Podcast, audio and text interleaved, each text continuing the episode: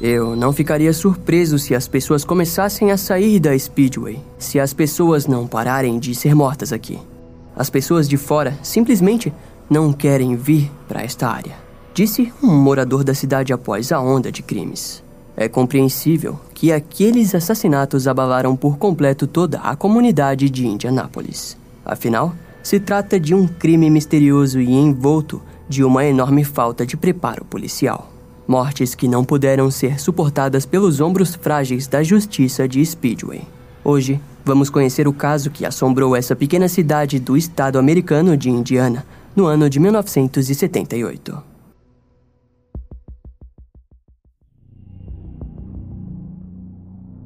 A cidade de Speedway, em Indiana, muitas vezes é esquecida até pelos próprios americanos devido à sua localização em meio aos subúrbios de Indianápolis. Ela foi fundada em 1920 para servir de suporte à indústria automotiva. Na década de 80, a cidade contava com mais de 12 mil habitantes, possuindo sua sede de correios, sistema educacional e sua própria força policial.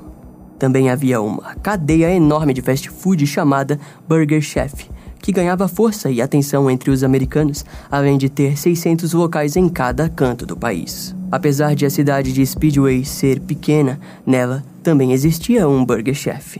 Mas tirando isso, a cidade era um lugar sem muito atrativo e bastante tranquilo. Até que no ano de 1978, uma mulher chamada Julia Siffers, de 65 anos, foi morta a tiros em sua garagem. O choque foi tão grande que a cidade teve a atenção das mídias nacionais. Poucos meses depois, uma série de oito bombardeios tiveram início, todos implantados em latas de lixo, em carros da polícia e em locais como a escola de Speedway. As duas vítimas mais devastadoras dos bombardeios foram um veterano do Vietnã e sua esposa que teve uma artéria da perna destruída. A série de crimes começou a perturbar a pequena cidade que antes disso era um ótimo lugar para se viver. Era novembro de 1978 e nenhum daqueles crimes violentos haviam sido resolvidos ou sequer possuíam pistas concretas. Apesar da violência, tudo aquilo não era algo novo nos Estados Unidos. Infelizmente, não demorou muito para que algo ainda mais terrível batesse na porta da pequena cidade de Speedway. No dia 17 de novembro de 1978, Brian Crane, um funcionário do Burger Chef de Speedway, dirigia tranquilamente numa bela noite pela cidade quando decidiu visitar os seus colegas de trabalho. Já estava próximo da meia-noite e ele sabia que os colegas provavelmente precisariam de ajuda para limpar, organizar e fechar o estabelecimento. A noite era fria e silenciosa na pequena cidade de Speedway, no condado de Marion, em 1978. Ao chegar lá, as primeiras impressões não foram amigáveis. Havia um silêncio visto de longe e a falta de movimentação incomodou Brian antes mesmo dele sair do carro. A grande surpresa sinistra começou quando ele pisou no estabelecimento. Não havia nenhum vestígio da presença de seus colegas no local. A cidade estava com suas ruas vazias enquanto as luzes do lugar iluminavam a beira da estrada, enquanto Brian continuava a procurar por alguém. Naquela noite deveriam estar trabalhando quatro funcionários programados para a noite: Jane Fritz, de 20 anos, Ruth Shelton, de 17 anos, Daniel Davis e Mark Flemons, ambos de 16 anos. As portas abertas, as mesas sujas e o silêncio perturbaram Brian Crane. Depois que o jovem procurou pelo gerente assistente Jane Fritz e não encontrou nenhum sinal dele, começou a se perguntar para onde eles foram. Não demorou muito mais tempo para que Brian percebesse que, de fato, não existia novas possibilidades. A princípio, ele queria evitar chamar a polícia com receio de que no meio tempo eles apareceriam. Porém, sabia que precisava se arriscar valia mais a pena passar uma vergonha e pedir desculpas pelo aviso falso do que perder mais tempo com o suposto desaparecimento de seus colegas. Antes de ligar para as autoridades, Brian ligou para o gerente-chefe do estabelecimento, mas a chamada demorou a ser atendida. O garoto ficou na torcida para que não passasse de um bando de adolescentes irresponsáveis que abandonaram o trabalho antes do fim do expediente em troca de uma noite de farra pela cidade. Enquanto ligava, ele percebeu que o cofre no escritório havia sido aberto e 581 dólares e outros objetos de valor haviam sumido. As bolsas de Jane e Ruth ainda estavam lado a lado no escritório e 100 dólares na caixa do registro estavam intocados, o que tirou a ideia de roubo por parte dos jovens. Brian também percebeu que o Chevrolet Vega 1974 de Jane havia sumido. Sem conseguir ligação com o gerente, ele tentou ligar para Jane, mas ninguém atendeu. Chegou até mesmo a ligar para o burger chef do outro lado da cidade para falar com o gerente de lá, que era conhecido de Jane, mas ele também não tinha recebido notícias da garota naquela noite. Quando o gerente-chefe do Speedway Burger Chef finalmente atendeu, Brian explicou a história e recebeu o aconselhamento para ligar para a polícia. A polícia chegou enquanto Brian ainda analisava o local. Ele deu seu relato aos oficiais, que caminharam um pouco pelo estabelecimento e foram embora. Brian não se preocupou mais e voltou para casa, mas no próximo dia, quando nenhum dos quatro funcionários apareceram em casa ou para trabalhar no Burger Chef, as famílias e Brian ficaram extremamente preocupados. A polícia passou a trabalhar no caso pela manhã e logo o carro da gerente e assistente Jane Fritz foi encontrado, um Chevy Vega clássico. Ela amava aquele carro. A gravidade da situação começou a preocupar toda a pequena cidade de Speedway. A busca por quatro adolescentes se deu início de forma intensa. Já havia passado dois dias desde que Brian Crane encontrou o Speedway Burg Chef completamente vazio e silencioso no tardar da madrugada. Era domingo do dia 19 de novembro de 1978, quando a polícia recebeu a ligação que resolveria o mistério.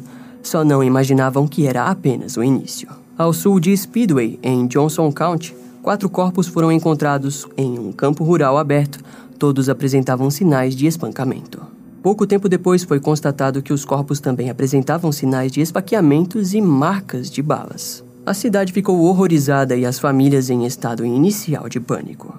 Afinal, não sabiam se eram ou não os jovens, até que a polícia confirmou publicamente que todos os quatro corpos estavam vestidos com o uniforme da Speedway Chef Burger, de cor laranja e marrom. Jane Fritz, de 20 anos, era uma estudante dedicada na universidade da pequena cidade de Speedway. Ela era uma garota ativa em diversas atividades extracurriculares, desde a participação em um coral até assistente da biblioteca da universidade. Pelos corredores do local, ela era conhecida por todos como Sweet Jane, ou na tradução, Doce Jane. Esse apelido tinha origem devido ao relato de que seu sorriso e felicidade era algo radiante e contagiante. Desde os 17 anos, ela trabalhou pelo Burger Chef de Speedway, uma universitária sonhadora e a cara do próprio Estados Unidos daquela época, o futuro e a beleza americana estampada. Daniel Davis, de 17 anos, ainda estava no ensino médio e tinha recentemente entrado para o turno de Jane. O garoto era conhecido por ser um amante de fotos, sendo um fotógrafo alegre e que possuía uma visão única dos momentos através de sua câmera. Quando ele não estava estudando ou trabalhando no turno da noite do Burger Chef, lá estava Daniel revelando os filmes de sua câmera em sua própria câmara escura em casa. Na cozinha, ou melhor, na grelha do Burger Chef, estava Mark Flemons, de 16 anos, estudante da escola de Speedway. O garoto era um testemunha de Jeová. Sua família, extremamente conservadora, só o deixou ter um emprego na empresa de fast food porque o Burger Chef ficava próximo de sua casa. Mark era amigável e um pouco reservado, mas possuía uma habilidade admirável na grelha da cozinha.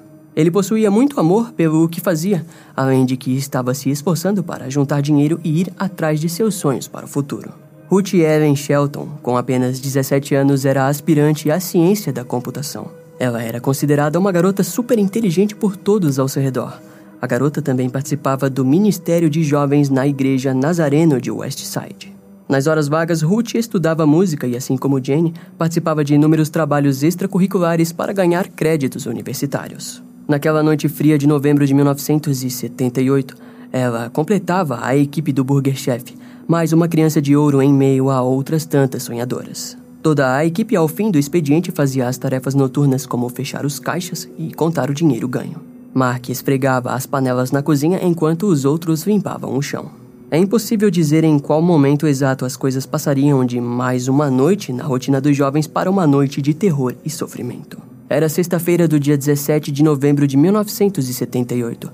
Todos se preparavam para o fim de semana. Alguns já estavam debruçados em pubs e muitos outros iam em lugares como o Burger Chef.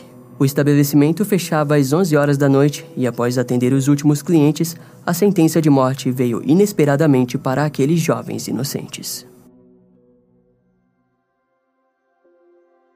As investigações forenses iniciais deram atenção em diversos pontos. O primeiro era que a porta dos fundos estava estranhamente aberta, uma porta que geralmente ficava fechada e só deveria ser usada por funcionários. Em segundo, as bolsas deixadas por Jane e Ruth destruíram a suposição inicial da polícia de que os jovens tenham fugido com o dinheiro para festejar pela cidade. A polícia acreditava que os jovens apareceriam assim que o dinheiro e a ressaca acabassem, mas com a descoberta dos quatro corpos, a polícia percebeu que foi previsivelmente equivocada. Aquela suposição sem nexo gerou descontentamento com a força policial por parte dos moradores de Speedway. Devido a isso, a equipe forense não havia feito testes na cena do crime e na manhã do sábado, uma nova equipe foi mandada para o local. Porém, naquela altura, ele já havia sido limpo e, se houvesse alguma evidência, ela foi destruída e conturbada para sempre. A polícia sentiria os efeitos do equívoco policial por anos. Segundo o detetive encarregado do caso, Virgil Vandagriff, entre aspas, eles não processaram isso como um assassinato. Eles não sabiam que era um assassinato. A polícia não tinha ideia do que havia acontecido. Eles meio que bagunçaram a cena do crime. A polícia foi completamente errada ao anunciar que os jovens haviam fugido com o dinheiro, contrariando principalmente os perfis dos jovens. Todos eram estudantes focados e roubar para festejar estava longe de ser uma realidade na vida deles. Infelizmente, não demorou muito para que a incompetência da polícia se mostrasse bem verdadeira, assim que o carro de Jane Fritz foi encontrado naquele domingo do dia 19 de novembro de 1978. O carro, um Chevy branco 1974, era adorado por Jane, de duas portas e modelo esportivo, jamais seria abandonado daquela forma. A polícia o encontrou destrancado e abandonado no meio do centro da cidade. Naquele momento ficou claro para a polícia que os jovens foram sequestrados, não só para a polícia, mas para toda a cidade e familiares que esperavam o pior. A falta de uma ligação de resgate tirava qualquer esperança das famílias conforme as horas passavam. Tudo o que podiam fazer era esperar. Mas poucas horas depois, o horror se tornou real e a polícia percebeu que havia falhado. Na cena do crime, encontrado no domingo, estava Ruth Shelton e Daniel Davis lado a lado, mortos com vários tiros na cabeça de um revólver 38. A alguns metros dos corpos dos dois estava o de Jane Fritz, com a lâmina de alguma faca de caça quebrada de 5 polegadas gravada violentamente em seu tórax. Perto dali havia uma colina baixa e lá foi encontrado o corpo de Mark Flemons, morto por espancamento. Com base nos hematomas, a polícia acredita que tenha sido usado uma corrente pesada de ferro no crime. Na autópsia, ficou claro que a causa da morte não foi o espancamento.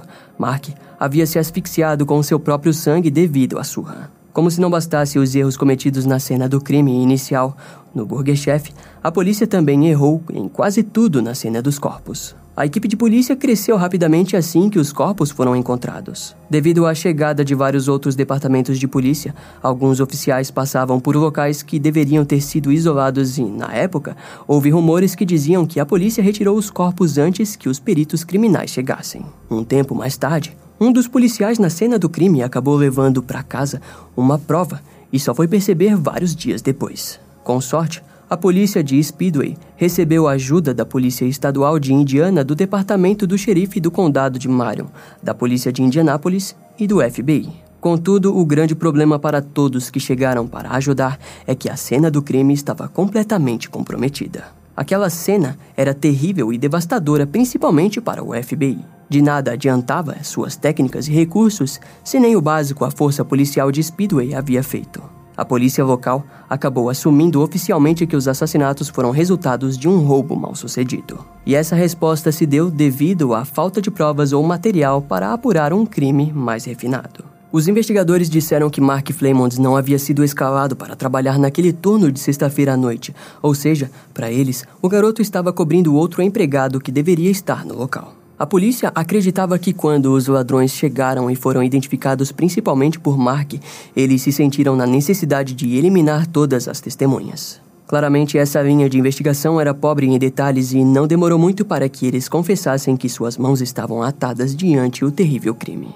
Não é fácil imaginar como as famílias se sentiram diante esses resultados. O que contradizia a linha de investigação do roubo mal sucedido foi a forma como os jovens foram encontrados com alguns deles carregando consigo dinheiro e objetos pessoais caros, principalmente relógios de marca.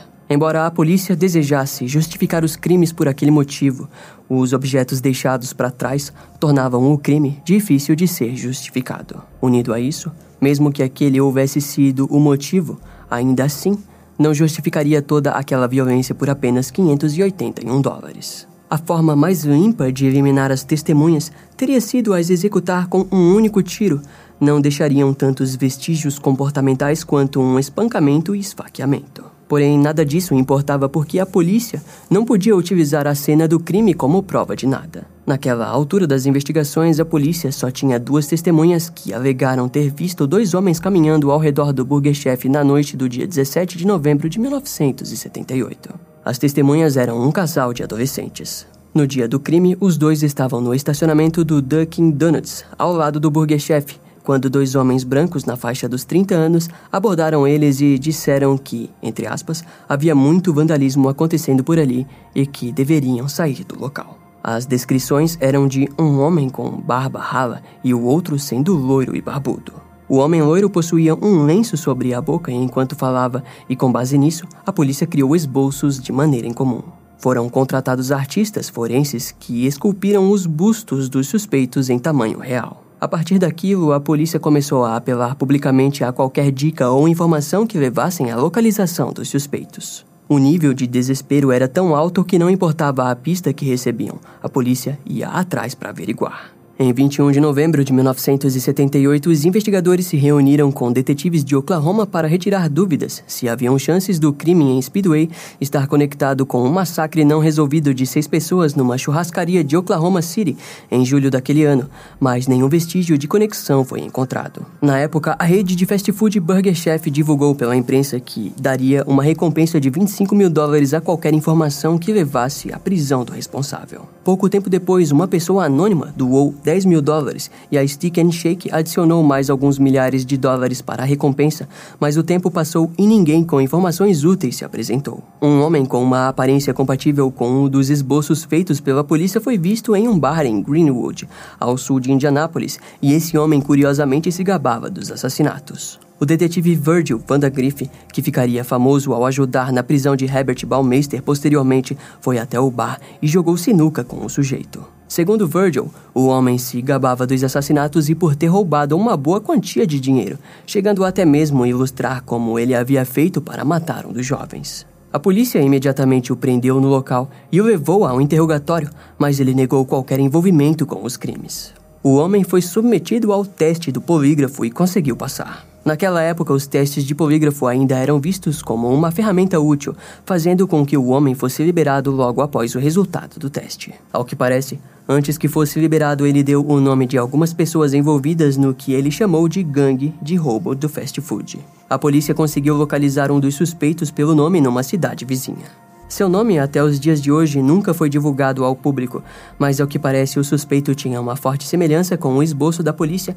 e não possuía álibi para a noite dos assassinatos. O curioso era que seu vizinho e amigo era um homem loiro e barbudo. A polícia pediu sua presença na delegacia e lá ele apareceu pela primeira vez em cinco anos com a barba completamente raspada. Um pesado e intenso interrogatório foi feito com os dois suspeitos, mas eles se recusaram a falar qualquer coisa. Os detetives tentaram fornecer acordos, mas os homens mantiveram a postura e não falaram nada. Devido à falta de provas físicas para assegurá-los, a polícia foi obrigada a desistir do inquérito contra a dupla.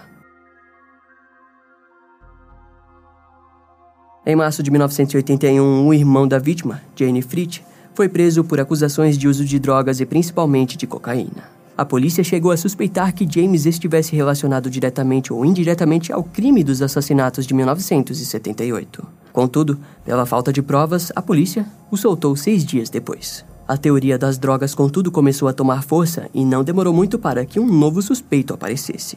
Em novembro de 1984, após seis anos dos assassinatos do Burger Chef, a polícia de Speedway recebeu uma ligação da instalação correcional de Plandenton, um presídio em Indiana. Eles informaram que um dos prisioneiros sexuais queria confessar a autoria dos crimes em Speedway. Seu nome era Donald Wayne Forrester, que na época tinha 34 anos e cumpria uma sentença de 95 anos por estupro. Era a primeira grande pista após tantos anos e ele veio a se tornar o suspeito mais promissor. Donald estava prestes a ser transferido para a prisão estadual de Indiana, no Michigan. Tendo o conhecimento disso, a polícia foi conversar com o homem sabendo que depois que ele fosse transferido para aquela prisão, o agressor sexual não teria a menor chance de permanecer vivo. A polícia estava certa sobre suas intenções. Donald queria de alguma forma revelar informações sobre o caso Burger Chef como forma de evitar ser transferido para alguma prisão de Michigan. Quando Donald começou a falar, porém, os investigadores perceberam que talvez não se tratava apenas de falsa informação. Donald Forrester afirmou que no ano de 1978 estava morando em Speedway, mas que passou sua infância e juventude perto da área onde os quatro corpos foram encontrados. Os investigadores compararam as informações ditas e deduziram que ele parecia falar a verdade. Um acordo foi feito e Donald foi levado até o condado de Marion, onde foi interrogado oficialmente. Donald confessou ser o homem que matou Daniel Davis e Ruth Shelton com o um revólver 38. Ao ser levado no local, ele conseguiu informar o lugar exato onde os corpos foram encontrados e aquilo deixou a polícia inquieta. Entre os anos de 1984 e 1986, Donald compartilhou diversas informações e afirmou que, após executá-los, ele e sua esposa caminharam pelo campo à procura das cápsulas 38. Ao chegarem em casa, Donald relatou que as jogou no vaso sanitário e o mais sinistro foi quando a ex-mulher do criminoso confirmou a história. Graças a isso, a polícia conseguiu um mandado de buscas para a antiga casa de Donald Forrester. Na residência, eles cavaram oito anos de esgoto bruto e os trouxeram para a superfície. Lá, procuraram e encontraram as cápsulas da ponto 38. A investigação estava trilhando para um caminho de encerramento e Donald Forrester confessou o que havia acontecido naquela noite de sexta-feira do dia 18 de novembro de 1978. Segundo o criminoso, James Fritz, irmão de Jane, estava com a corda no pescoço com alguns traficantes atrás dele. Ele devia dinheiro para pessoas perigosas. Na noite do dia 18, Donald e um grupo de traficantes foi enviado ao Burger Chef para pressionar Jane. Lá, eles ameaçaram a garota. Em outras palavras, ela devia mandar um recado para James. Contudo, Mark Flemont, de 16 anos, tentou defendê-la, o que resultou numa briga que o fez cair no chão e bater a cabeça. O golpe o deixou inconsciente e fez com que Donald e o grupo decidissem eliminar as testemunhas, pois acreditavam que Mark havia morrido com o golpe. Eles colocaram todos os quatro jovens dentro do carro de Jane e dirigiram para longe.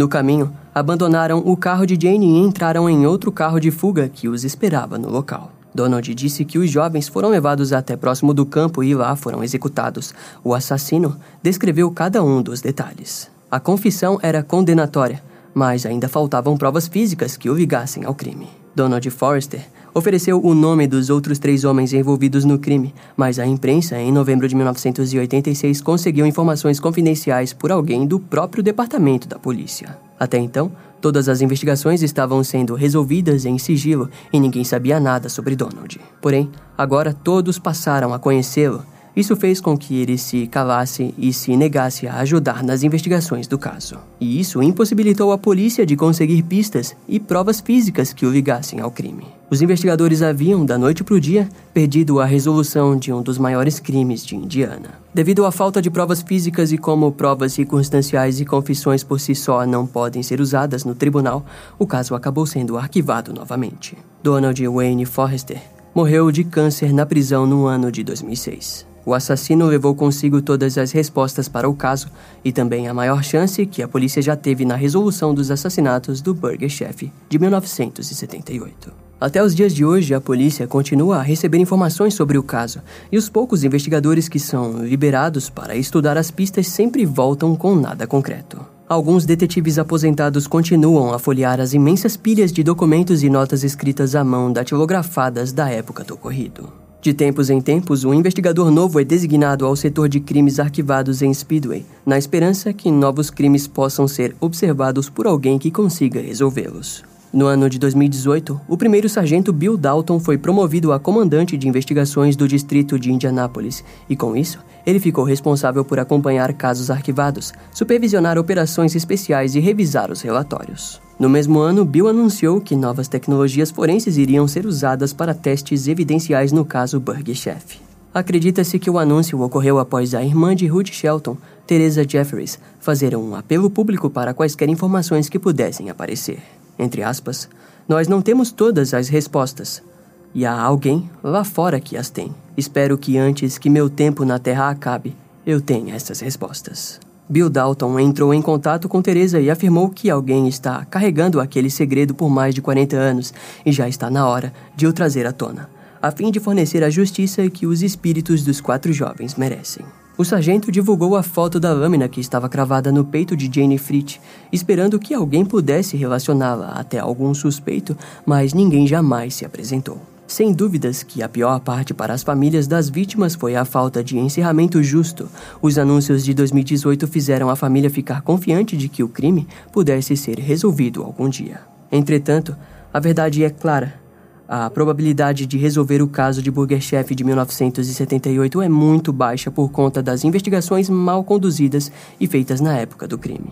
A falta de evidências físicas perdidas ou destruídas fizeram com que o melhor suspeito, Donald Forrester, não fosse acusado pelo crime e morresse sem fazer parte do encerramento do caso. E ao que tudo aponta, infelizmente, há uma grande chance desse crime permanecer sem solução para sempre.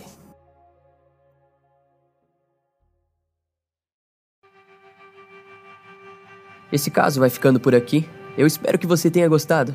Não esquece de me seguir nas outras redes sociais. Meu Instagram é brian.m, com dois M's, E-M-M-E. E não deixe de conhecer o meu canal no YouTube com os episódios mais recentes que irão demorar um pouco mais para vir aqui pro podcast. Eu vou ficando por aqui, até a próxima e tchau.